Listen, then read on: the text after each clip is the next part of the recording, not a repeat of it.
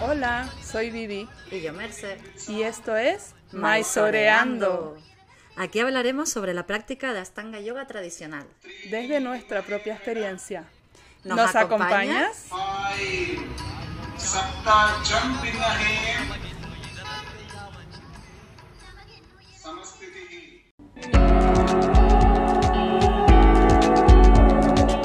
Muchas veces nos preguntan qué esterilla usamos.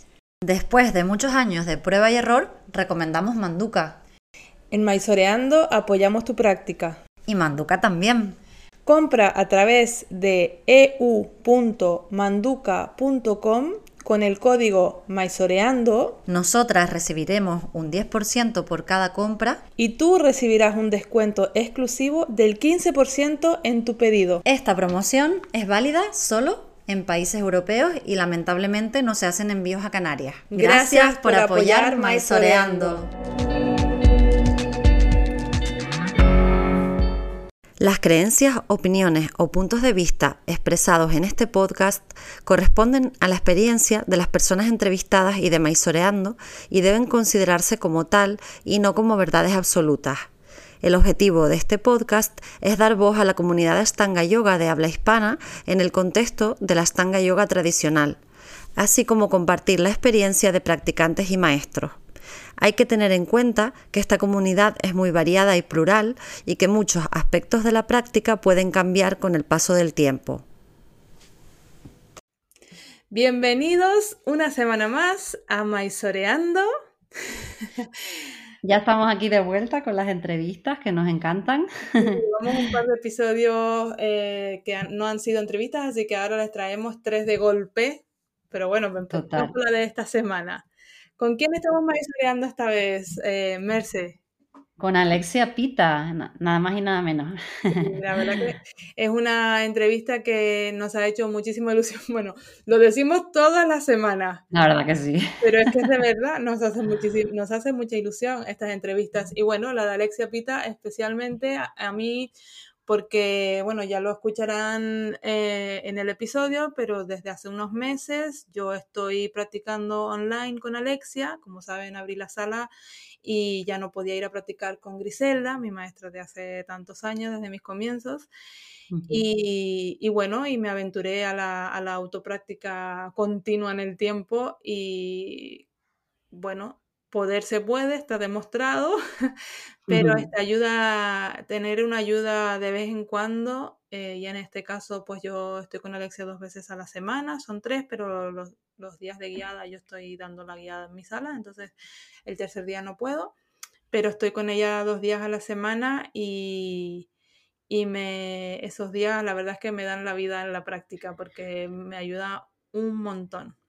Claro, es que siempre lo decimos, ¿no? Pero ese acompañamiento es fundamental, ¿no? Para, Sí, para poder avanzar y para no caer también en tus, en tus patrones. Y bueno, la verdad que ella y en la pereza. tiene en la pereza total y ella, eh, bueno, tiene mucha experiencia, ¿no? Y nos encanta porque la verdad que habló bastante, nos contó bastantes cosas en la, en la entrevista que creo que pueden servir para la práctica de cada Sí. uno. Nosotras nos está ayudando, Vamos a que dijo. chute. Sí. Sí, Sí, yo la verdad que me resistí mucho. A mí me había una amiga Maite, Maite de Gran Canaria, eh, me había, me había Maite. comentado que, ay, ¿por qué no haces las online con Alexia? Que es muy buena, no sé qué. Yo me resistí mucho a, a- a las online y, y bueno, y en, en una de estas dije, bueno, venga, vamos a, vamos a probar, ¿no? Sobre todo porque, porque una vez al mes hace, hacemos guía de segunda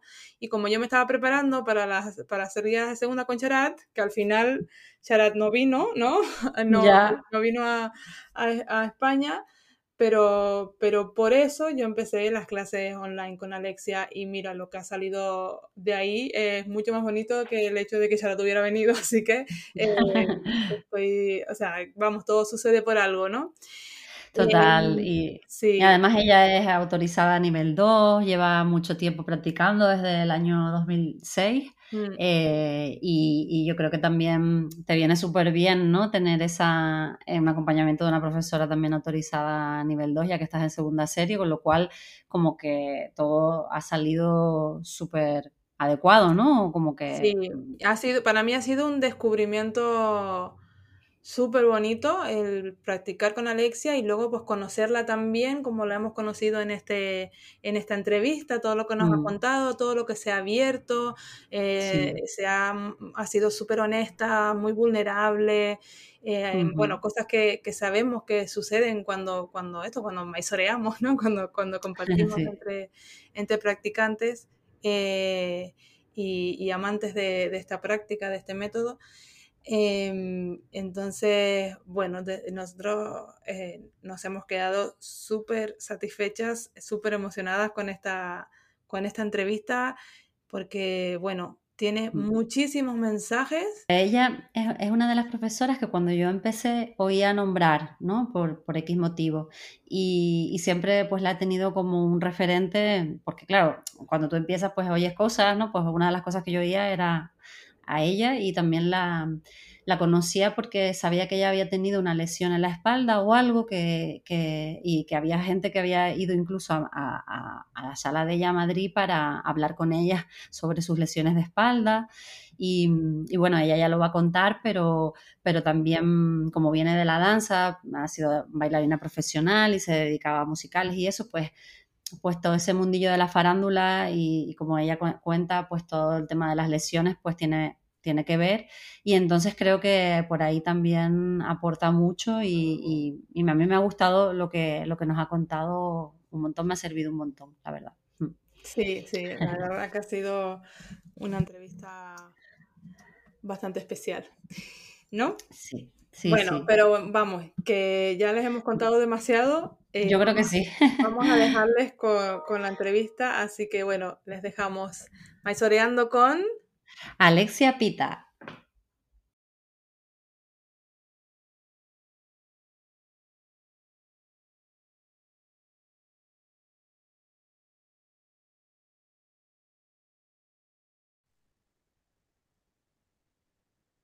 Bueno, bienvenida Alexia a Maizoreando. Hola, gracias por venir. Estamos muy ilusionadas, yo sobre todo, porque bueno, Alexia se ha convertido en mi maestra actual. Sí. Em, entonces, bueno, es un placer que tenerte, tenerte aquí em, para que nos cuentes de tu experiencia, porque bueno, el tiempo que yo llevo practicando contigo, que no es mucho, em, me, me, me he enamorado. Qué guay. sí. sí. es un acompañamiento muy, muy bonito, muy dulce, sí. Mm. Muchas gracias. Lo mismo digo por tu parte. muchas gracias por este espacio que habéis creado y bueno, por darme esta posibilidad también, ¿no? De compartir un poco más la experiencia personal. La verdad que yo desde que empecé siempre había oído hablar de ti, pero bueno, nunca he tenido la oportunidad, pero bueno, igual algún día espero poder em, compartir algún, sí, alguna clase. Y, y, eso, y la verdad que yo creo que eres de las profesoras, eso que más mm, suenan, ¿no? Cuando uno empieza y como que llevas mucho tiempo y ahora ya nos irás contando cuánto tiempo llevas, ¿no? Y tú, tú, tú cómo te e iniciaste tú en la práctica y, eso, pues siempre preguntamos a todos los, los, invitados que nos expliquen un poquito esos comienzos, eh, porque siempre tienen algo de que no, no nos identificamos o, no sé, nos resulta familiar, conectamos, ¿no? Y, no, y nos encanta conocer las experiencias de, de cada uno, ¿no? Cómo se, nos enamoramos de la práctica. Pues para mí, creo que entonces esta parte va a ser la más larga de la entrevista porque tuve como varios comienzos. No fue amor a primera vista para mí. Entonces, eh, estamos hablando de hace, es que ahora lo digo y me parece muy fuerte, ¿vale? Pero hace como 18, 19 años. Eh, yo tenía 23 años, creo, y no para nada buscaba yo el yoga. el yoga apareció en mi vida, me vino, me vino a mí, para nada yo lo estaba buscando. Creo que todos sabéis que yo era bailarina profesional y en aquel momento estaba viviendo en Portugal, en Lisboa. Mm. Y un día, de repente, apareció allí una chica a la que le tengo todo que agradecer hoy en día, em, una chica argentina, y nos reunió a toda la compañía y nos dijo que, bueno, que ella también había sido bailarina y que el yoga había aparecido en su vida y le había cambiado por completo eh, la vida y también a nivel profesional eh, en el mundo de la danza y que nos quería proponer, que le quería proponer a la compañía darnos ese complemento. O sea, es un regalo encima que nos ponía la, misma compañía en la que estaba. bueno. Pero yo recuerdo ese momento en el que miré a un amigo y, le dije, yoga. Imaginaros en aquella época eh, en Portugal, yo es algo que no había escuchado. O sea, realmente yoga lo relacionaba con algo totalmente... Eh, casi te diría que esotérico. Entonces lo miré y le dije, ¿y esta hierbas? Yoga, ¿sabes? me sonaba, o sea, por eso te digo que no lo busqué para nada. Y nos dijo, mañana os voy a hacer como una clase para que, para que, para, que probéis. Y dijimos, bueno, teníamos que ir todos a probar y ahí fuimos todos. Y, y es eso, yo iba con este prejuicio, ¿no? De una cosa como espiritual y aunque me considero realmente como una persona súper espiritual desde que soy súper chiquitita, creo que estaba en la típica época más rebelde, que estaba un poco peleada con cualquier palabra relacionada con la espiritualidad. Estaba en otra época totalmente diferente. Pero cuando llegué a esta clase, eh, nada que ver con la espiritualidad, eh, fue todo lo contrario, fue una paliza física brutal. Y todavía desde ese lugar me generó más rechazo. Mm. ¿Por qué? Porque yo estaba todos los días en esa compañía ensayando ocho horas al día bailando con una paliza física brutal y yo salí de allí diciendo, ¿qué necesidad tengo yo de esto? ¿no? Eh, no, no, no, entendía, salí con muchísimos dolores, al día siguiente me dolía todo el cuerpo. Reconozco que también ella en ese momento, que yo luego caí en hacer un poco lo mismo cuando trabajé al principio de todo con bailarinas, quiso como demostrar a los bailarines esa parte atractiva física, ¿no? Y entender, o sea, hacernos entender como que era eso. Y nos hizo una práctica, prácticamente, pues no sé si toda la primera serie, pero una cosa modificada, pero muy intensa, una práctica guiada. Y, a mí no me atrajo nada por ese lugar. Y no volví, no volví. Pero sí que un grupito más pequeño, eh, reconozco que de gente eh, mayor que yo, más madura tal vez, se quedó trabajando con ella. Eh, y se reunían pues por las mañanas antes de los ensayos en el teatro algún día allí donde ensayábamos y algunos días se iban a su casa también. Era un grupo muy pequeñito.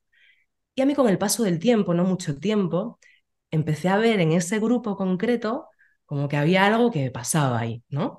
Eh, pues yo llegaba al teatro y ellos ya estaban allí desde hacía dos horas antes y de repente los veía salir de la práctica pues muy en silencio, con su tecito. En los ensayos también había como, había otra cosa, había otra cosa diferente. Y me generó mucha curiosidad. Dije, ¿aquí qué está pasando? Claro. muy exploradora y muy curiosa, dije, yo tengo que saber qué es lo que está pasando aquí. Realmente había diferencia en la gente que había empezado a hacer yoga. Entonces fui a una segunda clase, le di una segunda oportunidad y entré en otra dimensión porque mm. entré en la realidad de la práctica. No es que ella fuese en aquel momento súper tradicional, porque sí que mezclábamos diferentes tipos de trabajo, ella también venía mucho de, del Iyengar, mezclaba, bueno, pues todos sus conocimientos, pero sí que dentro de la práctica de Ashtanga. Pero entré en una sala en la que ya la gente estaba conectada porque ya llevaban un tiempo y encima pues me empezó a hablar de la respiración, empezamos a trabajar súper poquito a poco. A mí en aquella época recuerdo que hacer un chaturanga en plancha ya para mí era, sin tocar el suelo, era un montón porque no era tan fuerte. Y, salí de allí con una sensación de, de, que había pasado algo mágico en la sala, de un bienestar, de un... Esta sensación, ¿no? Que sales de esas clases como que estuviese un globo. Y dije, me encanta. Y ahí me quedé. Y ahí ya fue amor, amor. Pero como todas las relaciones de amor, hay crisis. Entonces, tuve como un primer amor, amor muy fuerte, que fue ese año y medio que estuve en Lisboa, eh, que todo en Lisboa, el tipo de vida que llevaba allí, encajaba muy bien para la práctica, ¿no? Era una vida mucho más tranquila de la que llevaba antes en Madrid, era unos horarios que eran muy compatibles con la práctica, era todo, todo animaba a que yo estuviese bien recogidita en esa práctica. Pero me surgió un trabajo en Madrid me llamaron para hacer un musical. Yo siempre había estado en compañía de danza que se trabaja por el día, es totalmente diferente la dinámica, y me llamaron para hacer un musical. Entonces, en esa mudanza, mi vida cambió por completo a nivel horarios, mi vida pasó a ser mucho más nocturna, mm. volví a ese caos que me flipaba, que me encantaba de la farándula. Eh, era muy joven, volví a salir de fiesta. Es como que aterricé un poco otra vez en, el caos que había dejado, ¿no? Y me costó un poquito más al principio entender cómo iba a encajar la práctica, pero aún así le, le di una oportunidad porque yo estaba como súper enganchada a la práctica. Eh, no os creáis que había llegado muy lejos. O sea, os hablo también a nivel posturas porque muchas veces la gente quiere saber en qué punto estabas. O sea, estaba en una mitad de primera serie, habíamos hecho un trabajo súper minucioso, o sea, no había para nada, eh, o sea, no estaba muy avanzada físicamente, pero estaba muy conectada, creía, ¿no? Con la práctica. Y entonces aparecí, aterricé en la única escuela que había autorizada en Madrid en aquel momento.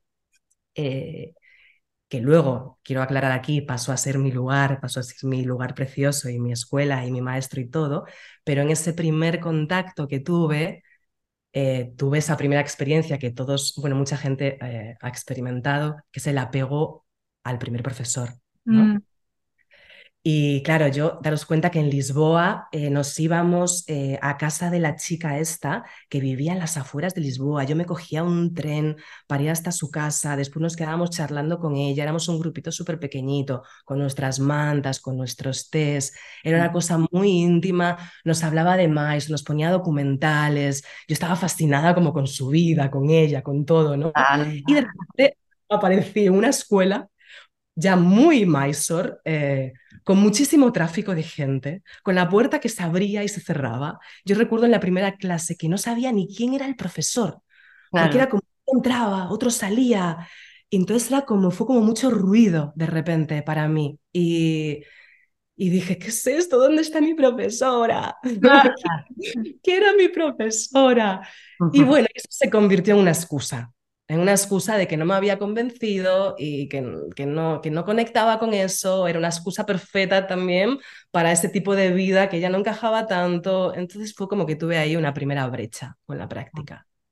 Es cierto que mi esterilla siempre estuvo conmigo, nunca la terminé de soltar, pero cómo la utilizaba, pues antes de los espectáculos era mi, mi, punto de focalizar, eh, mi, lugar, mi, mejor lugar para calentar, para concentrarme en la función es como que no la soltaba, pero tampoco quise seguir profundizando en ella.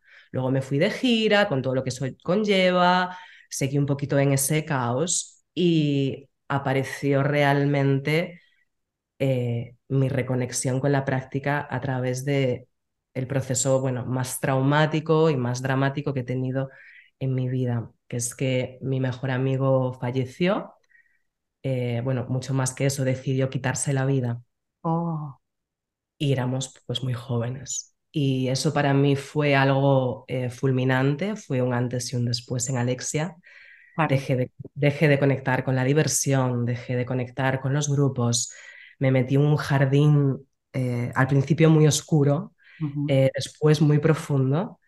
empecé como a leer un montón sobre la muerte, como que necesitaba apartarme, necesitaba silencio y volví a la escuela. Y mm. volví a la escuela y conecté con la práctica desde ese lugar, desde un lugar súper interno.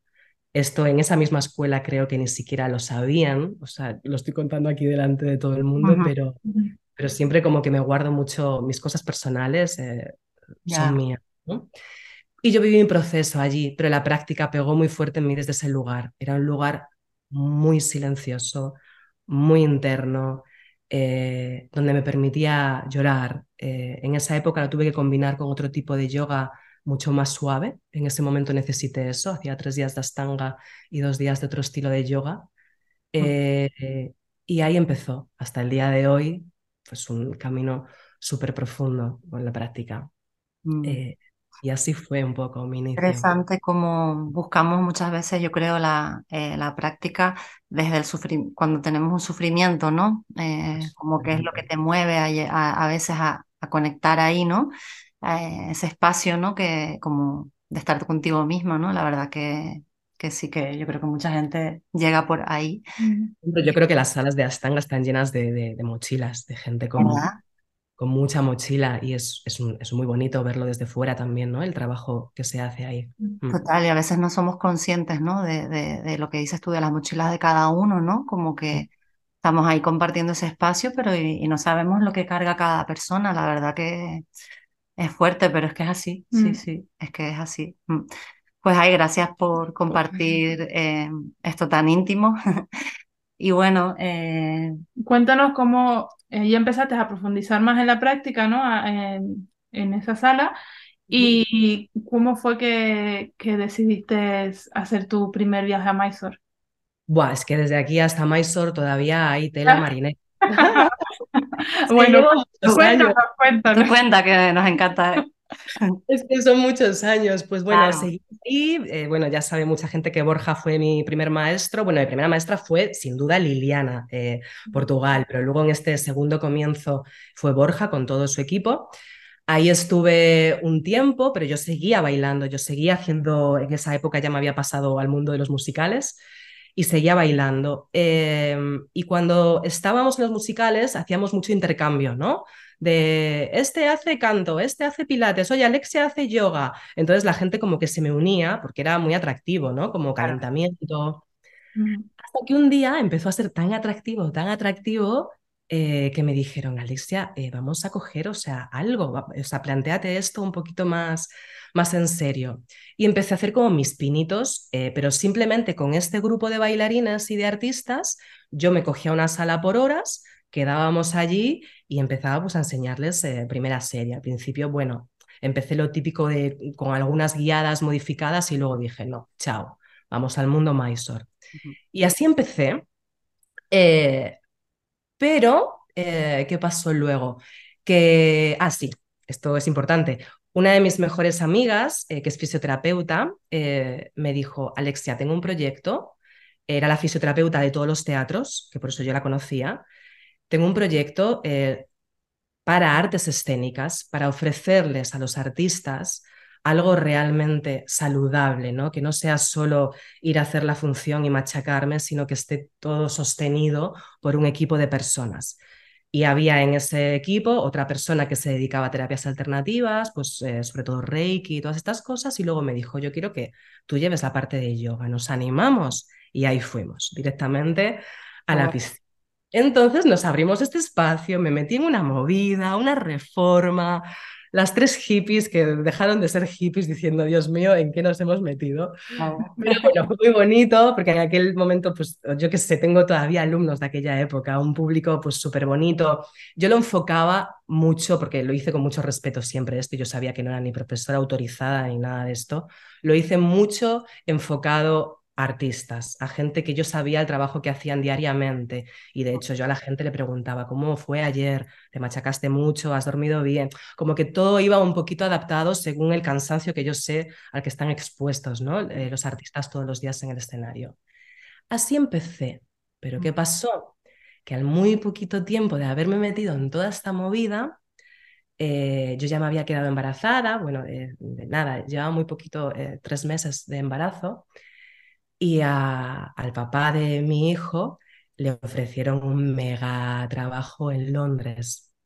Es artista también y se iba como a la primera liga de los musicales en Londres. Y, yo dije, pues ahí nos vamos. Chao proyecto, adiós todo, voy a crear mi familia allí y acompañar este sueño, ¿no? Y en un principio iba a acompañar, por supuesto, el sueño de él y a nivel profesional es el que iba a tener un crecimiento increíble y yo iba ahí a ser mamá, que bueno, que en ese momento estaba mm, en una burbuja de amor, pero resulta que también había un regalo para mí allí, que era conocer a Hamish. Ah. Claro, y ahí fue entrar en otra dimensión absoluta eh, de todo, o sea, porque entrar en aquella sala eh, yo creo que el yoga estaba mucho más instalado que en España durante muchos más años antes y se notaba muchísimo. Entonces entré en otra dimensión, pero, pero a todos los niveles. Eh, esa sala era, le llaman The Bubble, ¿no? Es como una burbuja en mitad de Londres. Había gente eh, de todo, pero había gente haciendo barbaridades físicamente, terceras, cuartas series. y, pero nada de Superman y Superwoman. Era un ambiente muy, muy, muy introspectivo, un ambiente de trabajo súper hacia adentro. Él es, no sé si lo conocéis, pero él es una persona eh, eh, súper sabia, súper generosa, súper simple, súper humilde. Entonces, para mí llegar allí eh, fue un, un, regalazo, un regalazo. Y también descubrí, pues eso, otro nivel de yoga a nivel técnico también. Para que os hagáis una idea, cuando yo terminé en Borja primera serie, para que os hagáis una idea de lo que ha crecido la práctica en España, ¿no? Eh, nos llamaban a los que terminábamos la primera serie, nos llamaban los cinco fantásticos. Alucina, ¿no? Que estaba entre ellos Fernando, Nina. Iba a decir Fernando, Alexia. sí, sí. compañeros de aquella época. Y, claro, yo llegué allí a Londres y me reía de los cinco fantásticos. Claro, claro. Claro, pero, también es muy bonito ver cómo ha crecido en España y en Madrid todo, porque que haya ahora gente terminando segundas series, empezando terceras series, no es tanto lo que han conseguido físicamente, para nada, para mí eso no es importante, sino que eso va unido Aquí son muchísimos años de práctica, o sea, la comunidad ha crecido un montón, el nivel en Madrid ha crecido un montón, no por lo que se haga físicamente, sino porque hay gente que llevamos muchos años, ¿no? Y entonces al final, pues eso también se, se ve en una práctica eh, de asanas. Claro. Y, bueno, y esa fue como, ese fue mi regalazo eh, en Londres. Y luego, bueno, el regalazo de que su mujer que es especialista en, en partos y es doula, que también es autorizada a nivel 2, encima se encargase de guiarme en el embarazo. Ah. Todo eso, James me dijese eh, si quería asistirle. O sea, fue como, fueron muchos regalos para mí. Claro, claro. Qué maravilla, qué, experiencia, ¿no? ¿Cuánto tiempo estuviste en Londres? En Londres estuve tres años. Eh, y, y, no sé, y ahí fue cuando hice mi primer viaje a Mysore eh, yo ya estaba en Londres y fue con, pues Gael, nada, tenía un añito. Me fui, siempre fui siendo mamá ya. Ya. Claro. ¿Y, ¿Y, eso en qué año fue? En el 2013. Ajá, vale. Mi madre, 10 años ya, ¿eh? Cuando yo empecé a practicar. Yo todavía no sabía lo que era las tangas. no.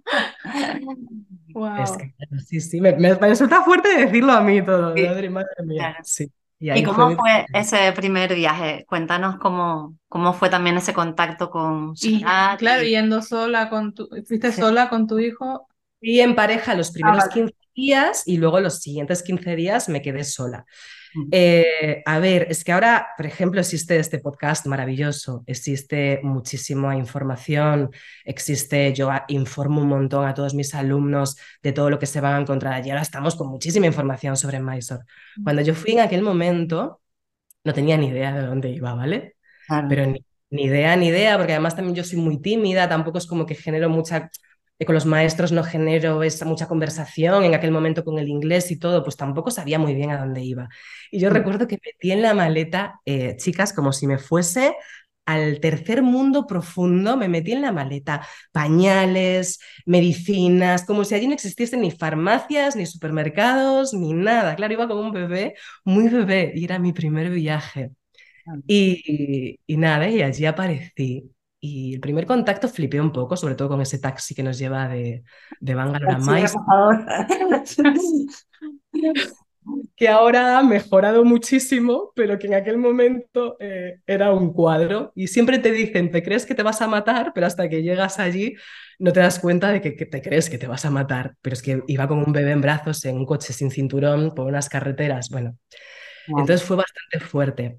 Y recuerdo que llegué después de, ese avión, habíamos pasado como 24 horas sin dormir, llegué, llegamos totalmente eh, desubicados y llegamos a la oficina y claro, lo de Shala Time, yo creo que ya lo sabía o me lo dijeron allí, pero no sabía que el Shala Time también era para, ah, para registrarse. Entonces yo llegué allí y no había nadie. no me encontré a Sharat y me encontré directamente a Usha y estaba tan mareada, tan desubicada, que le di mi cartera, chicas, y le dije, Cógelo. coge las rupias, porque a mí esos miles de rupias me sonaban, era todo muy surrealista. Y le dije, toma, cuenta y coge lo que sea. Qué fuerte. mi primer contacto con Sharat fue directamente, directamente en SAT. Wow. Qué guay. ¿Y, qué impresión tuviste cuando llegaste en tu primera práctica a la sala? Pues em, él enseguida entendí que es la palabra maestro, ¿no? O sea, yo vengo del mundo de la danza, he tenido muchos maestros en el mundo de la danza y hay algo que siempre me genera el maestro, que es una sensación solo con su presencia, ¿no? De un respeto como que casi te pone nerviosa, no, que casi no, que te pone nerviosa, ¿no?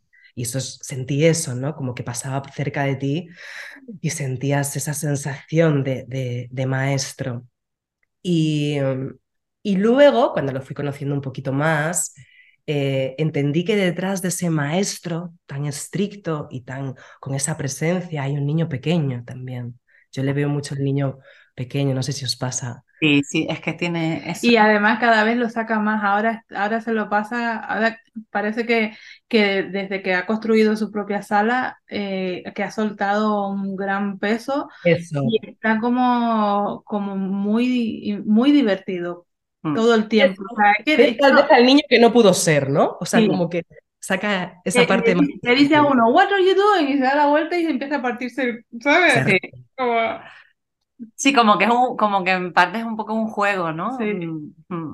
Bueno, pero es buenísimo que tenga eso, porque si no daría miedo, ¿no? Y Exacto. Un, maestro que te genere eh, respeto es maravilloso, pero un maestro que te genere miedo, para mí no, no funciona, porque también los he tenido en el mundo de la danza y en la vieja escuela, y es algo que me genera eh, muchísimo rechazo. Ah. Eh, la rigidez extrema, la dureza extrema, que a veces allí me la he cuestionado también, ojo, ¿eh? Pero cuando luego le veo esa parte, como que... Como que igual eso que te dijo con tanta dureza o que nos tomamos con tanta eh, rigidez, nos lo tomamos con rigidez nosotros, él, lo dice como lo tiene que decir, pero su intención, o sea, luego no es tan... Yo creo, que, sí, yo creo que él tiene como un, un papel para el público general que se pone como en su papel de, de aquí hay unas normas y tal, que me parece súper positivo en cualquier cosa que hagas, ¿no? Que haya una disciplina, ¿no? Y que se, y, pero luego en el uno a uno o, eh, es como totalmente distinto, ¿no? Como que ya es como muy humano, como muy empatizas, ¿no? Incluso cuando te ajusta y tal, como que ahí hay una... ¿Verdad? Mm. Y que bueno, también entiendo que cuando, eh, o sea, es que es mucha gente la que pasa por ahí. Tiene que, hay que poner hay que poner una distancia, claro, claro. Mm. Em, ¿Tienes alguna, em, algún recuerdo, algún, alguna anécdota memorable con Charat? Mira, me encantaría decirte, como te dice todo el mundo, cosas graciosísimas con Sharat, pero es que soy tan, tan, tan estudiante de bajar la cabeza con el maestro. Es que tengo esa disciplina dentro de mí, soy muy tímida. hasta que estoy en mi salsa, soy muy tímida. Entonces siempre he tenido con el maestro y con Sherat concretamente esta cosa de que yo nunca le he pedido un appointment, o sea, nunca he hablado más de dos palabras con él. O sea, mi pareja en aquella época hablaba muchísimo más con él. Eran casi colegas, ¿sabes? Y yo decía, pero ¿cómo puedes? Y yo no, o sea, es algo, es algo mío, ¿no? Entonces no tengo anécdotas graciosas, tengo anécdotas en sala de cosas de, de cómo puede ser que este hombre pueda saber esto, ¿no? Pueda, pueda, es como que siempre pienso que ve, que ve más allá, que, que con muy poquito eh, dices, ¿cómo puede ser que esté viendo esto en mí y esté queriendo trabajar esto en mí, ¿no? Eh, porque a mí allí en Mysore, yo creo que cada uno tiene sus experiencias, eh, me salieron cosas eh, como estas huellitas, ¿no? Esos anscaras lo que, que decimos, siempre pasan en los primeros viajes a Mysore. Entonces tú te piensas que tienes algo súper resuelto y de repente llegas allí y dices, pero ¿y por qué me está pasando esto? ¿No? No tenía yo trabajado ya. Claro, si yo pensaba que esto lo tenía trabajado y entonces me salió un poquito eso y Sharat os juro que lo vio eh, desde el segundo uno. A mí me pasó mucho allí que con, mira, estoy contando un montón de cosas aquí. para eso. Para eso para que nos conozcamos un poco más. Con el, eh, con el ambiente de tanta gente, eh, a veces tan intenso, tan físico, que ya sabéis cómo es aquello, ¿no? que hay gente muy humilde y gente que no lo es tanto. Eh, yo de repente llegué allí y me sentí como avasallada. Me recordó mucho, me llevó a la niña bailarina que le generaba también rechazo toda esta cosa de los concursos, de la gente preparándose físicamente para el concurso, de la competición y todo eso eh, me genera como, como, me hace pequeñita, me, hacía pequeñita cuando era bailarina. Y siempre recuerdo a los maestros, porque además yo era una niña con muchas condiciones, pero era muy tímida, entonces como que siempre tiraban de mí, ¿no? Para ponerme delante y yo me iba a la esquinita. Era una cosa como muy mía de inseguridad, de perfeccionismo. Pero con los años, y sobre todo cuando empecé a ser profesora de yoga y cuando empecé a practicar, cogí muchísima seguridad, empecé a quererme mucho más, empecé a, tener una autoestima mucho mayor, empecé a tener seguridad de lo que estaba haciendo, como profesora me siento una profesora segura y de repente llego allí, llego allí y como se, que se empezó a esfumar todo eso y volvió la bailarina insegura que quería estar en una esquina y no pertenecer a todo aquello, ¿no? Claro, eso Sharat lo ve, igual que ve los egos y te hace zasca, zasca, zasca, eso también lo ve. El que quiera ser invisible también lo ve y también te exige, ¿no? Como un poco, no quieras ser invisible, ven aquí, ¿no? Entonces a mí me pasó mucho esto, no hace, no hace tanto en un viaje que todo el mundo sabe que en la clase de segunda serie tienen que estar delante en las dos primeras filas los profesores eh, como autorizados o las personas que hayan terminado toda la segunda serie con él y yo, como hay público encima en la segunda serie, pues me iba, si podía, a la tercera, cuarta fila, a la esquina del final. Y fue decir Samastitihi y dice, ¡You! ¿Y todo eso es conmigo? ¿Eso es a mí? Yo hice así, miré y dije, no, creo que me está mirando. You, el you era, te vas a poner en la primera fila, delante y al lado del público. Ay, sí, esa es el peor claro. Entonces hace mucho, y conmigo ha hecho bastantes veces esto, como que incluso hay un punto como que le jode cuando somos, de, perdón, cuando somos demasiado así, ¿no? Eh, como que está bien la humildad, está bien, pero esto, nah, ya no, ¿sabes? Me pasaba mucho como, como madre, sabéis, ya lo comentó Griselda en el podcast, que te deja pasar antes. No es que te deje pasar antes, es que debes pasar directamente, ¿no? Y yo sabía eso, pero era incapaz. Mm. Entonces me quedaba siempre. Y me quedaba ahí sentadita, esperando, y era incapaz de pasar. Que te he mm. dicho que pases, tú, que tienes hijos, pasa, pasaba. Día siguiente, Alexia volvía a hacer lo mismo porque me moría de la vergüenza pasando por delante de toda esa gente, habiendo llegado más tarde que ellos. Era algo como que me, me costaba muchísimo ponerme en mi lugar, ¿no? Que es un poco lo que, lo que hace Sharat, un poco. Y esto me decir que me evoca que es como te quiere poner en tu lugar, en el que te corresponde, ni menos ni más, ¿no? Eh. Exacto, y me lo ha hecho con muchas cosas, incluso con asanas, he tenido como muchas experiencias a este nivel con él y digo, pero ¿cómo puede ser Mm. que, este hombre vea esto, ¿no? Y ya la última vez se enfadó de que te he dicho que pases directamente, ¿no? Y bueno, es como que me, me va y, voy aprendiendo, voy aprendiendo y ya tengo otra confianza también, otra seguridad, ¿no? Cuando estoy allí. Pero al principio ese espacio me generaba, me generaba esto. Y, y, a ti, por ejemplo, ¿cómo viviste tú la, la, autorización de cómo, cómo fue? O sea, ¿te autorizó primer, primera y después segunda o directamente intermedia? Me autorizó directamente intermedia, eh, no me lo esperaba para nada. Reconozco que fue súper pronto eh, y fue totalmente sorpresa. Eh, yo estaba en mi tercer viaje y solo había ido un mes cada viaje, ¿vale? Esto que no me lo escuche porque igual me la quita. No, eso ya no se puede, Alexia. Ya, sabemos que no. Solo había ido, no, además él lo sabía porque yo lo firmé. Solo había ido un mes en cada viaje, pero es cierto que siempre me vio ir con un bebé, en familia, con todo lo que eso, eso lo valora un montón. Yo empecé a ir tarde a Mysore, entonces mi práctica eh, a nivel asana, según lo que más o menos él exige, ya estaba eh, avanzada, ¿no? Entonces, como que de alguna forma, eh, técnicamente cumplía los requisitos y, no tenía ansiedad, principalmente porque es que siempre fui con un bebé. Entonces mi foco estaba tan en otro lugar que, que, yo iba a practicar ahí. Para mí era una bendición estar allí. cada viaje lo he disfrutado un montón, pero yo viví la maternidad allí, en cada viaje también. Entonces, mm, mi foco para nada estaba en una autorización y en ese tercer viaje me, me pilló totalmente de sorpresa. Yo le había pedido a Usha unos días antes que tal vez, eh, si podía gestionarlo familiarmente, me podría quedar un mes más, que me encantaría quedarme un mes más, que como lo hacía, ¿no? Y ya me dijo, eso tienes que preguntárselo directamente a Sharat.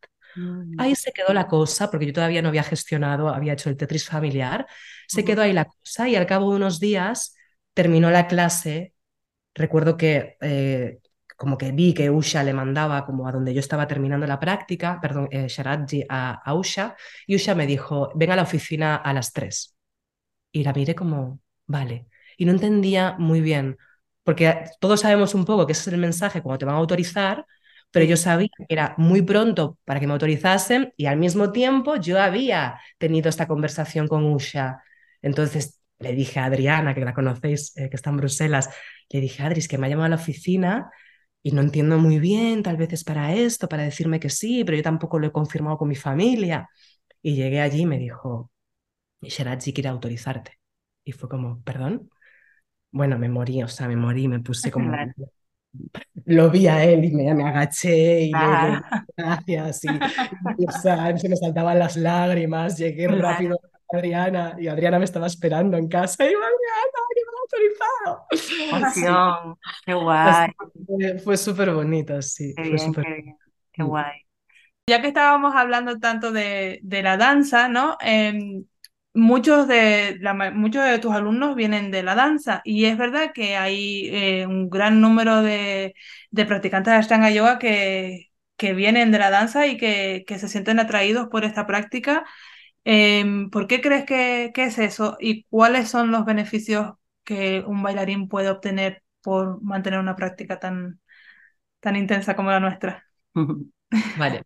Primero, ahora te voy a decir eh, el tema bailarines, pero primero corrijo una cosa, que la gente se piensa que tengo muchos alumnos bailarines y muchísimos de los que se piensan que son bailarines no son bailarines. Lo que pasa es que hay como una línea de trabajo en la escuela que tal vez soy tan técnica eh, y tan de alineación Viste que pasa mucho esto que, que, muchos alumnos tienen como prácticas parecidas a los profesores, como que se contagia un poquito en la forma, la línea de trabajo. Y hay mucha gente que llega diciendo a la escuela, pero aquí son todos bailarines. Y es que para nada. Sí que hay gente que viene de ese mundo, pero creo que hay mucha más, que se, que se piensan que hay mucha más gente que viene del mundo de la danza de los que hay realmente por una cuestión eh, técnica de, de, la práctica, de detallitos, ¿vale? Pero sí, es cierto que, que, hay mucha gente eh, que viene de, ese mundo de la danza, porque hay una parte en la que los bailarines es como que nuestro cuerpo desde muy pequeñitos es nuestro canal de expresión, es el lugar eh, eh, con el que mejor nos comunicamos. ¿no? Yo creo que además hice un post sobre esto que yo siempre pensé que si yo dejase de bailar yo me moriría, que mi alma se moriría. Yo creo que de alma, ¿sabes? Nací moriré bailarina. Es una cosa con, con el movimiento y con mi canal de expresión, es la forma en la que mejor me comunico. Entonces, digamos que es una transición preciosa, es una bendición para un bailarín encontrar eh, esta práctica. Eh, también hay que desaprender mucho como bailarín. En un principio puede ser atractivo ¿Por qué? Porque si estás en la transición de que quieres dejar la danza, es una transición preciosa en la que tú sigues moviéndote, aparte de encontrar otros muchos beneficios, pero tú sigues trabajando con esa parte física. Hay una parte muy atractiva en la que encuentras que dentro de esa parte física eh, hay más compasión, hay más suavidad, hay más escucha, no hay esta cosa tan masoca ¿no? Del mundo de la danza, de la vieja escuela. Entonces hay como otra observación, algo más saludable. Pero también hay que desaprender mucho, porque al venir de la danza eh, hay una parte en la que, como siempre lo hemos hecho y nos han juzgado, o nos han aplaudido, o hay como una exposición, uno se cree que tiene que darlo todo siempre, ¿no? Uno se cree que tiene que ser de una forma concreta. Entonces hay que desaprender mucho también hacer un trabajo de humildad y de paciencia brutal, porque como bailarín tú puedes venir con determinadas condiciones y determinadas facilidades, pero también llegas con muchas limitaciones, porque un bailarín llega con muchas lesiones, con muchas secuelas, con mucho, en la danza te machacan normalmente mucho más de tu lado bueno que de tu lado malo, porque al final lo que hay que mostrar al público es lo bueno, no lo malo. Entonces hay como mucha descompensación en el bailarín. La gente se piensa que el bailarín tiene la práctica hecha y hay un trabajo eh, brutal, primero de, de ego, de bajar, ¿no? De esto no es una demostración, esto vas a empezar de cero como todo el mundo y vas a ir poquito a poco y también hay un trabajo pues de pues hay mucha gente como que, que no lo supera, que no continúa porque están acostumbrados a que les den más, si físicamente pueden más, ¿no? Y de repente te paren, encontrarte gente que nunca ha hecho nada con su cuerpo, que hace cosas muchísimo más allá que tú, eh, es como un trabajo increíble, ¿no? De, de, humildad, de bajar, de bajar, de bajar. Y, cuando, y cuando se entiende eso, el trabajo es súper bonito porque empiezas a conectar con ese templo que desde pequeñita ha sido tu templo, pero empiezas a conectar desde un lugar súper sano. Para mí concretamente, como os dije antes, esta parte física no fue la que más me atrajo. Yo necesito el físico porque soy muy física y muy activa además y el movimiento es lo que más me define. Pero no esa parte de machaque es la que, la que me atrajo. A mí lo que me conectaba con la danza, lo que, por lo que realmente además destacaba en la danza, era porque para mí era como una meditación en movimiento. O sea, yo conectaba con una parte muy profunda de mí. Tal vez no cuando hice la carrera de clásico, la danza clásica es mucho más estricta, pero cuando ya empecé a bailar más eh, neoclásico, contemporáneo, una cosa que me conectaba mucho más con, con la tierra y con las emociones, yo empecé a conectar con una, una esencia, eh, algo muy parecido a lo que te pasa con la práctica de yoga. Y eso mismo es lo que yo he encontrado en la práctica, pero desde un lugar muchísimo más, más profundo. ¿no? Y creo que esa es la parte que al final te terminas quedando ahí, ¿no? Porque dices, wow, es que tengo toda esa parte que yo necesito física, todo ese movimiento, todo ese silencio, pero al mismo tiempo tengo un, trabajo muchísimo más, más interior y más de, más de compasión, ¿sabes? No de, yo he llegado a bailar, para que os hagáis una idea, con la maestra anestesiándome entre cajas para que pudiese salir a bailar, anestesiándome dolores. He llegado a salir, como todos los bailarines, con los pies sangrando, con filetes que nos poníamos en aquella época, filetes de pollo alrededor del pie con la punta para que hiciesen de doble piel. Estamos acostumbrados a trabajar en cualquier condición, bajo cualquier condición. Entonces hay una parte que es un poco más soca. Y luego hay una parte en la vida del bailarín que ahora está cambiando gracias. Eh, las escuelas eh, en general de artistas y también de deportistas se están sosteniendo más por gente, por terapeutas, por coaching, por, eh, por nutricionistas. hay una parte muy destructiva también en la danza de la vieja escuela. Entonces, de repente encontrar en, en, la práctica de yoga algo que tienes que estar totalmente coordinado con tu vida fuera a nivel alimentación, a nivel salud. Yo era bailarina, yo fumaba, em, hacíamos dietas horrorosas para estar flacas, había muchísimos trastornos alimentarios. Eh, entonces, eh, es, es, encontrar un lugar muchísimo más saludable, muchísimo más saludable. Claro, es verdad que en ese sentido ha cambiado bastante, ¿no? La, la, el mundo, ¿no? Eh, qué, qué bueno. Y, y, ya que has nombrado el tema de las lesiones que traen los bailarines, yo, si no me equivoco, yo eh, pienso que tú tienes una lesión en la espalda eh, y que a veces yo recuerdo hace tiempo cuando yo empecé y tal, que no sé, alguien me nombró que tú eh, a veces tenías que volver como a, a, empezar un poco con la práctica porque tenías como crisis de, de dolor y que había gente que incluso iba a ti para un poco ser aconsejado con, en estas crisis ¿no? de, de dolores de espalda y tal. Si nos pudieras hablar un poco de esta experiencia.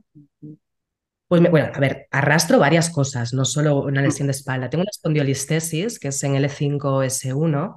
A, a día de hoy ni lo siento, sí que tuve, tuve muchas crisis, es de haber machacado, tengo una espalda muy flexible, eh, que es un arma de doble filo, porque me han machacado mucho y una espalda muy flexible, sin una buena técnica y sin una buena fuerza que, eso, que compense eso, eh, puede ser letal, ¿no? Eh, la gente ve cuerpos flexibles y se piensa que tienen el camino hecho y eso es eh, un juicio muy básico. Eh, los cuerpos flexibles y muy machacados tienen un camino muy largo en el yoga, muy largo. Eh, yo también tengo una rodilla, tuve una lesión de bailarina en la rodilla izquierda que mejoró, pero nunca se me quedó exactamente igual que la otra. Y en cuanto empecé la práctica, Yo en Maricha Sanades, que la gente no se lo cree cuando lo digo, pero yo en Maricha Sanades estuve muchísimo tiempo. Eh, yo no podía engancharme. Yo en Ardavada Padmotanasana trabajé toda una primera época con cinturón. Eh, la gente, claro, como ve ahora tu práctica y la relaciona con que has bailado toda tu vida, parece como que ha sido fácil. Yo tenía una práctica eh, compleja. Siempre digo, no te dejes sorprender por mi flexibilidad, porque la flexibilidad ya la traía, pero lo que tuve que trabajar para compensar esa flexibilidad, eh, no me saques mérito, ¿no? Es como que muchas, veces, sí, se juzga mucho a veces el, cuerpo flexible, pero insisto, llevo 18 años practicando, entonces Nadie sabe cómo empecé porque no había vídeos en aquella época. Ojalá, ojalá los hubiese habido, ¿no? Para que se el antes y el después. Claro, pero eh, eso, lo hablamos, ¿no? Cuando estuve en Madrid hablamos justo de eso, de que, que, que la gente ve tu práctica ahora y cree que siempre ha sido así, ¿no? Y es que son años de trabajo, ¿no? Es que como, ¿no? En mi caso también, a mí cuando me dicen, ay, pero es que tú eres muy flexible, no, es que llevo 10 años practicando lo que yo, o sea, nada que ver con cómo empecé, pero se cuando vemos algo es como esto es y ya está, y esto yo lo quiero conseguir ahora también. Yo estoy empezando hoy y yo quiero también mm, hacer eso, ya. Sí, como no sabes el, el, trabajo que ha habido detrás para, para ver eso. Mm. Y a mí concretamente, eh, siempre digo, lo digo mucho en los talleres, venid con dolores, por favor. Eh, me encanta, hay un punto en que me encanta, ¿no? Como que vengamos a la esterilla con todo lo que tenemos. Y como profesora y para acompañar, eh, me parece mucho más atractivo que alguien me venga con su mochila. Y hablo de dolores físicos y dolores emocionales, porque hay lesiones físicas y lesiones emocionales. Y yo muchas veces empiezo los talleres y digo, ¿quién de esta sala no tiene hoy un dolor físico o un dolor emocional? Nadie levanta manos. Todo el mundo, normalmente nuestro día a día no es ideal nunca, ¿no? En la esterilla. Entonces, para mí el trabajo interesante es ese. Yo he tenido prácticas eh, mucho más profundas, haciendo solo el saludo al solá como una lesión muy fuerte, que a lo mejor otro día haciendo eh, tercera serie. No, no depende de lo que se haga, sino de, la, de cómo profundices en eso. Entonces, para mí realmente, como tenía estas crisis, ahora ya es algo que he trabajado tanto, lo de la espalda, que he analizado tanto, que he desmenuzado tanto, que técnicamente he hecho un trabajo como muy de hormiguita. Entonces es cierto que me he fortalecido un montón y muy pocas veces puedo tener ya una lumbalgia de esas que me dejan tumbada, pero me dejaban tumbada, tumbada de cuña para hacer pis, ¿vale? Y yo aún así me levantaba de la cama, ¿no? Eh, para hacer un cuarto de saludo y unas respiraciones. Y eso me parecía una bendición, sobre todo ver cómo día a día eso podía ir progresando. ¿Y quién me dice a mí que eso no es yoga? Nadie, ¿no? Mm. Nadie. Entonces, eh, venid con dolor. Eh, el dolor no es nuestro enemigo. El enemigo es, la, la, prisa, la expectativa. El mm. dolor es un obstáculo que se nos ha puesto ahí, pero no es el enemigo. El enemigo es nuestra cabeza que nos dice que la práctica tiene que ser de una forma concreta. ¿no? Yo he llegado a mm. escuchar a personas que me dicen, no, es que yo para hacer una práctica desnatada prefiero no hacerlo. Mm, alarma, señal roja, observa eso, revisa qué está sucediendo ahí, ¿no? Porque si mañana, no, por favor que no pase, ¿no? Pero si mañana eh, me atropella un coche y me rompo una pierna, si mañana me diagnostica una enfermedad degenerativa eh, que afecta a mi movimiento, no quiero pensar que el yoga se ha terminado para mí. Mm. Mm, Entonces, yo me agarro solo a esa parte física, ¿no? De la serie que hago, de cómo tiene que ser la práctica, eh, eso es muy escurridizo, eso se, eso se nos cae en algún momento de esta vida si queremos que esto sea para toda la vida. Entonces, si yo me agarro a esto, fatal. Eh, quiero pensar, el yoga va a estar ahí en cualquier situación. Y sin duda, para mí los procesos más transformadores en mi práctica han sido siempre con dolor, a nivel madurez. Y hablo, insisto, de dolor físico o dolor emocional, que también he tenido eh, cosas por las que he pasado, que he transitado, que lo primero que te sale es yo me quedo aquí, no salgo a ningún sitio, ¿no? Que subirse a la esterilla es una montaña. Y para mí ahí ha sido el proceso transformador. Si eres valiente como para hacer eso, va a salir de ahí algo increíble, ¿no? Sí, porque por mm. ejemplo, en esos casos, ¿cómo enfrentaríamos la práctica? Por ejemplo, en un dolor emocional, ¿tú recomendarías ponerte la esterilla y hacer poquita, una práctica corta o como lo que sientas en ese momento, ¿no? Como sin a lo mejor eh, tener una expectativa de, hacer pues una práctica toda la primera serie o no? ¿Cómo, cómo, cómo podemos, qué le recomendaremos a la gente en esa situación? Pues mucha observación primero, mucha autoobservación. Si tienes la suerte de que alguien también te esté observando desde fuera como guía, eso puede ser una ayuda increíble porque te va a dar el empujón cuando lo necesites. Pero mucha, mucha observación, porque hay una línea muy delicada, eh, que siempre hablo de esto, mis alumnos ya lo saben, entre la autocompasión, que es muy positiva, o convertir esa autocompasión en algo excesivo que se convierte en una debilidad y en una excusa. Entonces eso es lo que hay que observar mucho. Y os mira, os podría poner el ejemplo de alumnos, pero como no quiero nombrar alumnos y casos de alumnos, os pongo mi propio ejemplo, ¿vale? Dolor emocional. Con dolores físicos hago un poco lo mismo, pero si queréis luego os digo cómo, cómo me lo planteo. Pero cuando he estado mal, mal, mal, mal de etapas jodidas, mm. hay un primer momento en el que uno tiene que ser muy compasivo que tenemos, está, probablemente estemos durmiendo muy mal, probablemente estemos llorando mucho, probablemente nuestro cuerpo no esté para sostener esa práctica y hay que ser muy compasivo. Entonces, ese primer momento requiere de suavidad y ahí tienes que ser, tienes que hacer una práctica mucho más suave. Puedes hacer una práctica más lenta, puedes hacer una práctica eh, más reducida. Tú, tú sabes bien o el profesor sabrá guiarte en ese momento. Pero llega un momento en que eso se puede convertir como una especie de hábito que te está haciendo más débil, ¿no? Entonces a mí me pasó que en un momento que estaba así, entendí que al principio tenía eh, que utilizar esta autocompasión y ser mucho más suave, hasta que llegó un momento que dije, espera, espera, se había convertido como un hábito, ¿no? Estaba huyendo justo lo que más necesitaba. Y esto mm. es muy típico, evitar lo que más estás necesitando. Y eso es lo que hay que observar y para eso hay que tener mucha escucha, no hacer la práctica automática. Entonces dije, espera, espera, Alexia, estás en un momento en el que lo que más necesitas en tu vida es fuerza y coraje. Y estás evitando exactamente todas las posturas que requieren fuerza y coraje. Te estás quedando en una cosa tan suave, tan suave, tan suave, que te estás debilitando, ¿no? Mm, y esto me ha mm. pasado con alumnos y he visto una transformación increíble. Entonces ahí, bueno, si tienes la suerte de tener a un guía que te dice, ¿qué te parece si das un pasito más allá?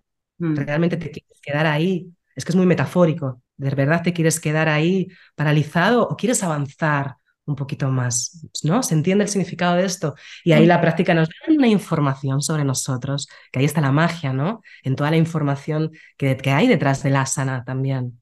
Que no infravaloremos la asana. Igual que te digo que no la pongo en primer lugar, la postura también tiene, es una herramienta increíble que nos da muchísima información cuando la usamos, cuando, cuando no, cuando nos hacemos trampas, cuando de repente hago solo esto que me sienta bien, lo que me da una sensación agradable todos los días, pero huyo de lo desagradable, que es donde voy a aprender, ¿no?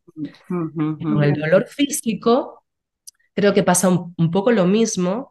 Creo que en el primer momento, cuando hay una, una, lesión, una crisis fuerte, yo siempre le recomiendo al alumno que los primeros días, dependiendo ya también del tipo de lesión, frene, ¿vale? Porque eh, es lo que yo llamo zona de riesgo excesivo, zona de alerta roja y necesitamos frenar, necesitamos desinflamar la zona, necesitamos que si la zona está irritada tenga, tenga un tiempo, ¿no? Y luego hay que irse a la esterilla con eso, porque luego habría otras dos zonas, que sería la zona de confort excesivo, en la que por protección casi, por si acaso me duele, mejor no hago nada, ¿no? Exacto. O la de quedarme en un lugar extremadamente modificado todo el tiempo, ¿no? Como que ya se convierte casi en una memoria del dolor, porque me dolió, yo ya creo que me va a doler, que esto también hay que observarlo mucho. Y luego está la zona de aprendizaje, donde le doy espacio a ese dolor y trabajo con él, sin machacarme, sin ser agresivo, ahimsa ante todo, ¿no? No ser violento, pero hay un, hay un autoconocimiento a través de la lesión eh, bestial. A mí me, gusta, me gusta, es que me gusta eh, ir a trabajar con dolor. La gente me dice, eres ah, masoca, no, que no, que no, no soy agresiva conmigo. Eh, tal vez lo que, lo que ha cambiado mucho en mi práctica con los años, en lo que yo me considero, me considero una estudiante avanzada, sí, no me considero una estudiante avanzada porque me ponga la pierna detrás de la cabeza o porque haga TikToks, pero para nada. Y te lo digo súper honestamente. Me considero una, practicante avanzada, aunque la palabra avanzada no me guste, pero para que se entienda esto, ¿no? Eh, porque hay madurez en mi práctica. Porque yo todos los días me subo a la esterilla con lo que tengo y dejo de ponerle etiquetas a eso que ha sucedido.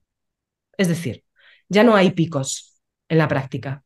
No juzgo la práctica. Es como todos los días me subo. Siempre les digo a mis alumnos una frase de Iyengar que me encanta, no te traigas a la práctica de hoy la práctica de ayer. Es mm. fantástico esto, ¿no? Eh, es como que cada día, por eso se llama práctica, cada día practicamos. Entonces no, no, no juzgo, hoy ha sido bueno, hoy ha sido malo. Sí que puedo decirte, me he sentido mejor físicamente o peor, pero no hay un juicio de cómo es la práctica. Practico. Y ahí es donde yo he notado un cambio brutal en mi práctica. Además, es sacarte un peso encima también, ¿no? El, ¿no? el no juzgar tu práctica, el simplemente subir con lo que hay cada día, con lo que hay. Eso es algo que pasa mucho en Mysore, ¿no? Que cada vez que sales de, ¿no? Te, encuentras con todo el mundo, ¿qué tal tu práctica? Y yo, bien, una práctica hecha es una práctica buena. Una práctica hecha para mí es como, me puse la esterilla, práctica buena, ¿sabes? Ya está. Claro. Además, me llama mucho la atención esto. Me llama mucho la atención que parece como que le tenemos que poner una etiqueta a la práctica, ¿no? Y es como algo que tendríamos que revisar todos, sí. Yo creo que eso es verdad que es como la madurez, ¿no? Te lo va dando, como que yo noto que me va, pasando cada vez más eso, ¿no? Pero que al principio sí es verdad que estaba como más en, lo, en el juicio, ¿no? Y entonces poco a poco vas como... ¿no? Y, ahí, ya que estamos hablando de, la práctica, eh, em, cuando, la cuando una persona pasa de practicar primera serie a practicar segunda serie, em, o sea, segunda serie ya solo segunda serie, no las alpha split, em, se supone que esa es su práctica, ¿no? Los días que está más cansada o cansado, más agotado, solemos, bueno, yo todavía no he llegado a ese punto, pero como que suele haber esa idea de, bueno, hoy estoy cansado, voy a ser primera, ¿no? es Mm, pues nos preguntaban eh, que quizás sea mejor hacer segunda pero suave, ¿no? O sea, para bueno, volvemos un poco a mismo. Volvemos un poco a lo mismo. Tal vez estás huyendo de lo que más necesitas, es una vía, es una escapatoria. Eh, todos lo hemos hecho ¿eh? en algún momento. a mí me pasa ahora con tercera, lo mismo, te va a pasar cuando, o sea, en cada serie tenemos un poco esa huida a la anterior. Entonces, tú me has dicho la palabra cansancio y la palabra agotamiento. Hay que diferenciar también esto. Una cosa es estar cansado y otra cosa es estar agotado. Agotado para mí es eh, zona de riesgo excesivo, de nuevo, ¿no? Mm, Alerta. Un agotamiento es, es algo extremo. Entonces, ¿qué es la primera serie? Yoga terapia. ¿Cuándo utilizo realmente la primera serie? Cuando necesito la terapia. Si ya estoy trabajando en segunda o tercera serie. Si simplemente es, bueno, hoy no me siento muy allá, voy a hacer primera, es algo que hay que observar también, hay que revisar, ¿no? Esas excusas que me estoy poniendo, porque lo ideal sería, y me lo aplico yo a mí ahora en tercera, lo ideal sería que es en la serie que tú estás trabajando, intentes encontrar tal vez esa suavidad o esa terapia que necesitas, ¿no? Entonces, lo mismo de antes, no ponerle forma a cómo tiene que ser cada cosa, ir pasando por las posturas. A lo mejor no es necesario hacer capotasana tres veces ese día. A lo mejor ni siquiera es necesario hacer capotasana completo intentando agarrarte los talones. A lo mejor simplemente ese día hay que pasar por las posturas, hay que hacer un paseo como se pueda por las posturas, pero lo ideal para mí, yo no tengo la verdad absoluta de nada, ¿eh? pero lo ideal para mí sería mantenerte en la práctica, también para que no haya un cambio todo el tiempo de trabajo en la semana, ¿no? Yoga terapia, sistema nervioso. O sea, es como que vamos cambiando un poco de, si ya tenemos una estabilidad en la práctica, algo, establecido, eh, funciona, el método funciona y lo vemos claramente cuando vamos a Mysore. El método tal cual es, funciona. Y esto yo me lo tengo que repetir constantemente porque a veces también por vida, al ser madre, al dar tantas horas de clases, es como que me he ido adaptando y cuando desordeno un poco eso, que lo he hecho muchas veces, hay algo que no funciona tan bien. Y cuando vuelvo al orden veo que funciona mejor. Entonces lo ideal es encontrar dentro de lo que tú tienes el, no agotamiento, ¿no? y ahí hay un, el, volver a, a, hacer el trabajo que hiciste con primera, ahora te toca hacerlo con segunda, sé valiente porque te toca hacerlo con segunda, tienes que encontrar eso en tu propia serie. Otra cosa es el agotamiento. Yo ahora, por ejemplo, he pasado una semana horrible, lo sabéis, he estado con COVID por tercera vez y me ha pegado súper fuerte esta vez, pero muy fuerte, muy fuerte. He tenido muchos días de fiebre, mucha fatiga, mucho dolor. Eh, he estado en riesgo excesivo de lo que hablo, de no practicar, no practicar. No podía practicar también porque con fiebre es, eh, yo tuve muy mala experiencia practicando con fiebre, nunca practiques con fiebre. Y después porque tenía un dolor muscular y una fatiga horrible. Después porque también conozco mis pulmones, que yo soy delicadita y cuando empezaba a sudar empezaba a toser. Sabía que no podía practicar. Empecé a hacer eh, bueno, el otro día colgué un post sobre esto porque también quería que se viese esta realidad. No llegué a hacer los cinco saludos, no pude hacer los cinco saludos, pero eso para mí fue una bendición. Y ahora me queda todo un trabajo y sé que tengo que volver a primera, porque me he quedado muy, muy, muy hecha caca. Entonces ahora sí que es yoga terapia. ¿Qué hago yo en estos casos? Cuando me pasa esto o cuando vengo de, de, algo como muy revuelto, vuelvo a utilizar la primera serie como la utilizamos en Mysore, que sabéis que allí llegamos y todo el mundo estamos una semana ordenando eso y hacemos solo primera serie. Pues yo ahora voy a hacer lo mismo. Voy a estar una semana entera completa haciendo solo primera serie, que los primeros días no será ni completa, hasta que logre sentirme bien haciendo primera serie completa y ahí pasaré a mi práctica. Pero es mucha observación. Es, que es muy interesante porque yo creo que es eso, como la suma de todas esas experiencias que vas teniendo, pues ahora, por ejemplo, con este, este COVID, o te va dando toda, ¿no? Todo ese, esa sabiduría y ese autoconocimiento para enfrentar, ¿no? Pues ahora tú, con la experiencia que has tenido en el pasado, puedes enfrentarte a esto, ¿no? Eh, de esta forma tan saludable, ¿no? Pero claro, cuando no lo has pasado es difícil y por eso es tan importante, yo creo, que acompañarte con un, una, con una, un maestro que, o maestra que sepa, ¿no? Que haya pasado por eso, ¿no? Y bueno, y esto me conecta con la siguiente pregunta. Sí. Perdón, que a veces confundimos un poco como esta disciplina, como que la estanga es súper exigente, pero no lo convirtamos en algo súper duro y súper rígido, ¿no? O sea, una cosa es la disciplina y otra cosa es irnos al otro extremo, ¿no? Entonces hay que, ahí hay que también que observar mucho, no sentir culpa, no sentir culpa si no practicamos. Lo que tenemos que practicar es sacarnos un poco todos, todos esos demonios, ¿no? De, mm. Totalmente, sí. Pues eh, de hecho en, en, Instagram estaba muy guay porque a veces pones pues, ¿no? Eh, reflexiones, ¿no? Y una me llamó la atención, yo mirando un poco, ¿no? En la que hablabas de, de que no todo vale a la hora de guiar o enseñar a una practicante embarazada, ¿no? Y que para ti es importante que esa persona que te guía haya pasado por el proceso, ¿no?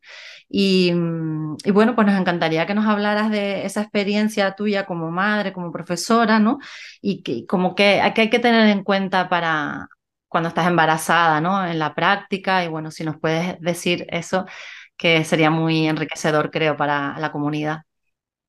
Sí, es un post que al principio yo lo escribí sabiendo que iba a generar debate, eh, pero los debates me parecen maravillosos. Igual que nos vamos a desayunar en Tyson y todos podemos tener opiniones diferentes, me parece increíble que podamos utilizar la comunidad para esto, ¿no? Para compartir opiniones. En ningún momento yo quiero, y si, si, alguien se ha sentido así, eh, por favor, pido disculpas, en ningún momento quiero desacreditar a un profesor eh, que está preparado. Por supuesto que no, tienen todo mi respeto. De hecho, todas las personas que me han escrito, tengo admiración y respeto por ellos. Mm.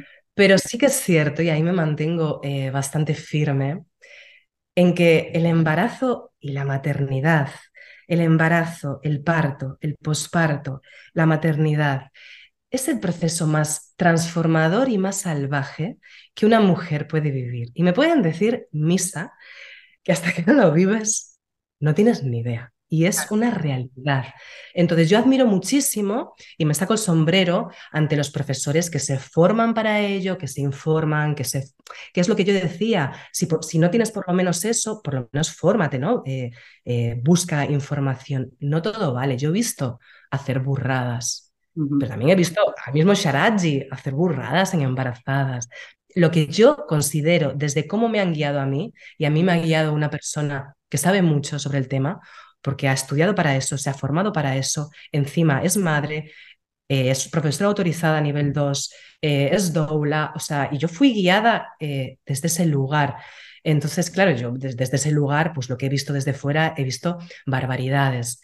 Entonces, mi único consejo, por supuesto, eh, en este post lo que quería un poco es que nos complementemos unos a otros, que seamos honestos dónde están nuestros límites. A mí me parece maravilloso que nos podamos complementar, que tú me puedas preguntar a mí, que yo te pueda preguntar a mí, a ti, que yo te pueda derivar un alumno. ¿Por qué no? Si para eso estamos. Mira, a mí Hamish me, me dijo algo que se me quedó grabado para toda mi vida.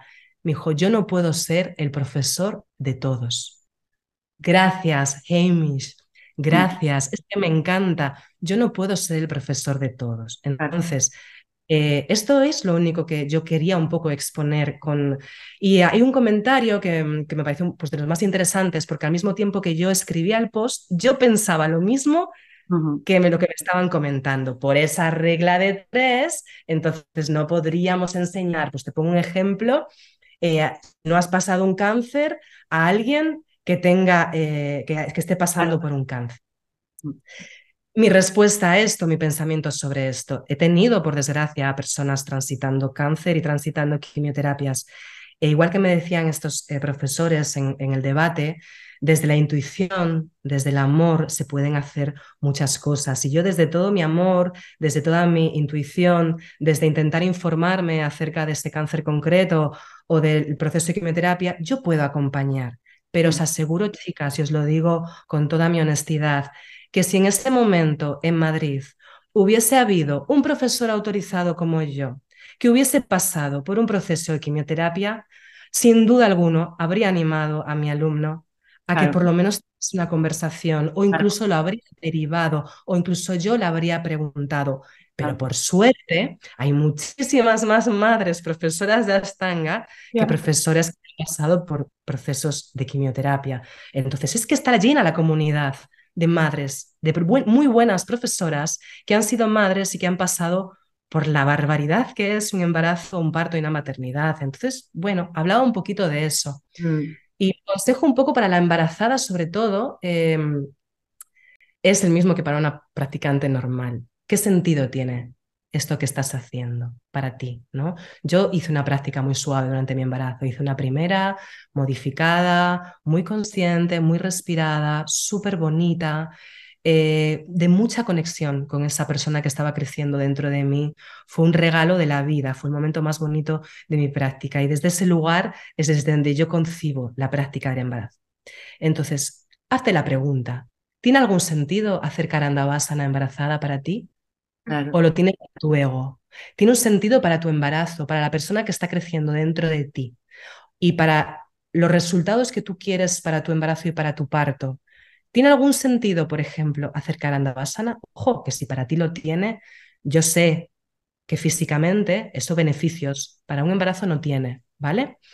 Pero si tú crees que lo tiene, ¿quién soy yo para decirte que no? Pero bueno, yo siempre me animaría, por eso he dicho que, he visto burradas. No quiere decir que te vaya a pasar algo por hacerlo, Pero si tú sabes un poquito y has estudiado un poco cómo va cambiando el cuerpo en todos los trimestres, es que nos van cambiando los órganos del lugar es que nuestros bandes necesitan hacer un desaprender, necesitan hacer el trabajo contrario para el parto. Entonces, ¿tiene sentido para ti o te quieres agarrar a eso que no quieres soltar, de los logros que has conseguido? Porque eso no es, no es, bueno para ti, o sea, porque puedes vivir otra etapa mucho más bonita en ese momento del embarazo, ya volverá a eso, ¿no? Entonces es un poco que te preguntes si realmente tiene sentido hacer un catching, por ejemplo, embarazada. ¿Qué sentido tiene realmente? es demostrarte algo, es demostrar, me, estáis entendiendo, ¿no? Sí, sí, sí, eh, sí, sí, sí. es como también respetar los ciclos naturales, ¿no? Es un poco lo que me viene. Exacto. Es el primer desapego fuerte con el asana, con la parte física. Mm. Es una, es una dosis de realidad súper fuerte y es una oportunidad para coger ese desapego de la parte física y entrar en un trabajo mucho más interno de la práctica y de la respiración, que eso sí que lo vas a necesitar en el parto. Claro, que de alguna forma cuando tenemos la menstruación también nos tenemos un poco, eh, yo tengo mucho tira y afloja con eso, ¿no? De, de que siento que tengo que parar, pero por otro lado me viene un poco la culpa, ¿no? De cuando si pasan muchos días, ¿no? ¿Sabes? Como que... Se te cae luna y sábado. ¿Sabes? Coincide mucho, entonces bueno, como que al final es a mucha mayor escala, no lo voy a comparar, pero creo que, que podemos llegar a, entender Sí, sí, es lo mismo, porque es el apego a esa parte física, ¿no? Eh, eso hay que observarlo, ojo. Eh, si una persona, eh, si una mujer no puede parar dos días al mes porque tiene el ciclo, eh, hay que observarlo, ¿no? ¿Qué tipo de apego hay a, la parte física? ¿Qué miedo a perder e, e, esos logros, ¿no? O sea, es un trabajo súper interesante de, de, observación si no somos capaces de frenar, porque estamos metiéndonos en un lugar de disciplina excesiva, que es nociva. Mm. Tapas equilibrados, maravilloso. La disciplina nociva es un trastorno para mí. Totalmente. Mm. Trastorno y eso hay que observarlo. Sí.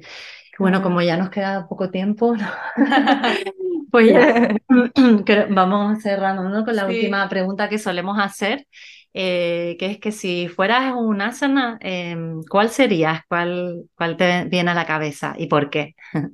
Mm, qué interesante, qué difícil. Creo que elegiría varias. Em, a ver, creo que sí, le tengo que elegir una eh, como símbolo. Eh, creo que elegiría Batayanasana. Ah, no sé cuál. Eh, porque me guste más hacerla, ni porque me parezca porque bueno, representa un caballo, ¿no? es, un, ah, es, un, es, un, animal que representa también mi horóscopo Sagitario, con el que me siento muy identificada por lo que simboliza la libertad, ¿no? la aventura, yo soy muy sagitario en ese sentido, pero al mismo tiempo la postura es un mm. caballo, pues esta templanza, ¿no? Del caballo, esta serenidad, entonces ya no es un caballo salvaje y desbocado, sino que es algo, entonces me gusta ese equilibrio que hay, ¿no? Entre lo que representa el caballo, de aventurero, de libertad, si hay una palabra que me define, creo que es la libertad, el movimiento, pero luego con esta cosa que para mí es el gran regalo de la práctica, que es la ecuanimidad, ¿no? El estar en el centro y tiene, visualmente para mí tiene eso, Batalla Nasana. Entonces, como dibujo, creo que elegiría esta como representación. Como la que más me gusta, Padmasana. Padmasana, me encanta. sí, sí, sí. No por, los, lotos, la puedo hacer sin lotos, me da igual, es lo que me genera, es lo que me genera, eh, me encanta, me encanta. Maravilloso. Genial, pues gracias. Y ya por último. Bueno, si entonces, si quiere, si alguien quisiera conocer más de ti, bueno, más de lo que nos has contado, me parece que. sí, pero contactar contigo y encontrarte y conectar contigo. Pues en la sala, ¿no? En, en, en Madrid. Claro, ahí estamos. En Madrid está en Gashala, que no soy yo, que somos un equipo increíble en el que mm, me he esforzado por para nada ser la protagonista. Tengo un equipo que lo adoro y que es increíble. Entonces ahí estamos en Madrid está en Gashala, en Avenida de Portugal. Y bueno, y si no, pues cualquier cosa, cualquier eh, contacto por mail eh, o por redes. También das clases online, ¿no? Dos veces, tres veces a la semana, me parece. y para los canarios también vienes a Lanzarote, ¿no? De vez en cuando, que he visto. Voy mucho a Lanzarote porque luego el seguimiento, eh, la sala de cata allí, es como que sí, eh, ya cogí como rutina ir cada más o menos cada dos o tres meses y hago el seguimiento en aquella sala maravillosa, Amo Canarias. Eh, bueno, yo, igual me ves alguna vez por ahí. Yo estoy intentando traerla a Tenerife aunque sea una vez al año. Muy guay. Mi próximo destino. Venga, Genial. Ahí chocamos, chocamos la mano. Chocamos manos virtualmente. 2024. Tenemos a Alexia Tenerife. Qué bueno, qué bueno. Al sur de Tenerife. Exclusiva en Maisoreando. Ahora ya no me atrás, ¿eh, Alexia? muchísimas gracias. Muchísimas gracias, de verdad ha sido un placer. Mm. A vosotras, chicas, porque la verdad que es un espacio increíble, me recuerda mucho pues eso, a los desayunos Mysore, ¿no? Es como tan importante tener este espacio para la comunidad y creo que además conocemos también un poquito mejor a los profes, es como muy bonito, ¿no? Me encanta, me encanta. Importante maisorear. sí. Pues, estemos donde estemos. Pues nada, pues eso, pues muchísimas, gracias por tu tiempo, por compartir todo y hasta la vista. A vosotras, chicas.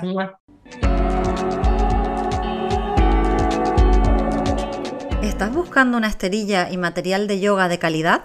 Apoya Maisoreando a través del programa Manduka Reward.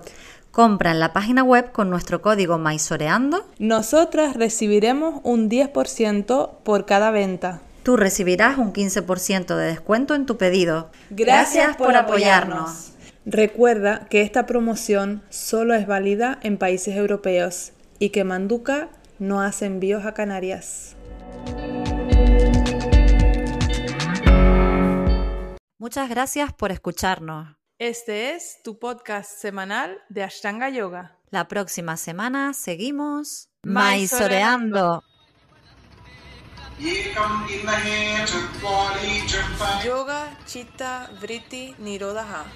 Honestidad, devoción, no violencia, desapego. Yoga es 24 horas. India, Mysore, Gokulam. Inhala, exhala. Respira. Krishna Macharya, Patavi Joyce, Sharachi. Parampara. Respiración, Drishti, Bandas. Practica y todo llegará. Ashtanga Yoga. Sapta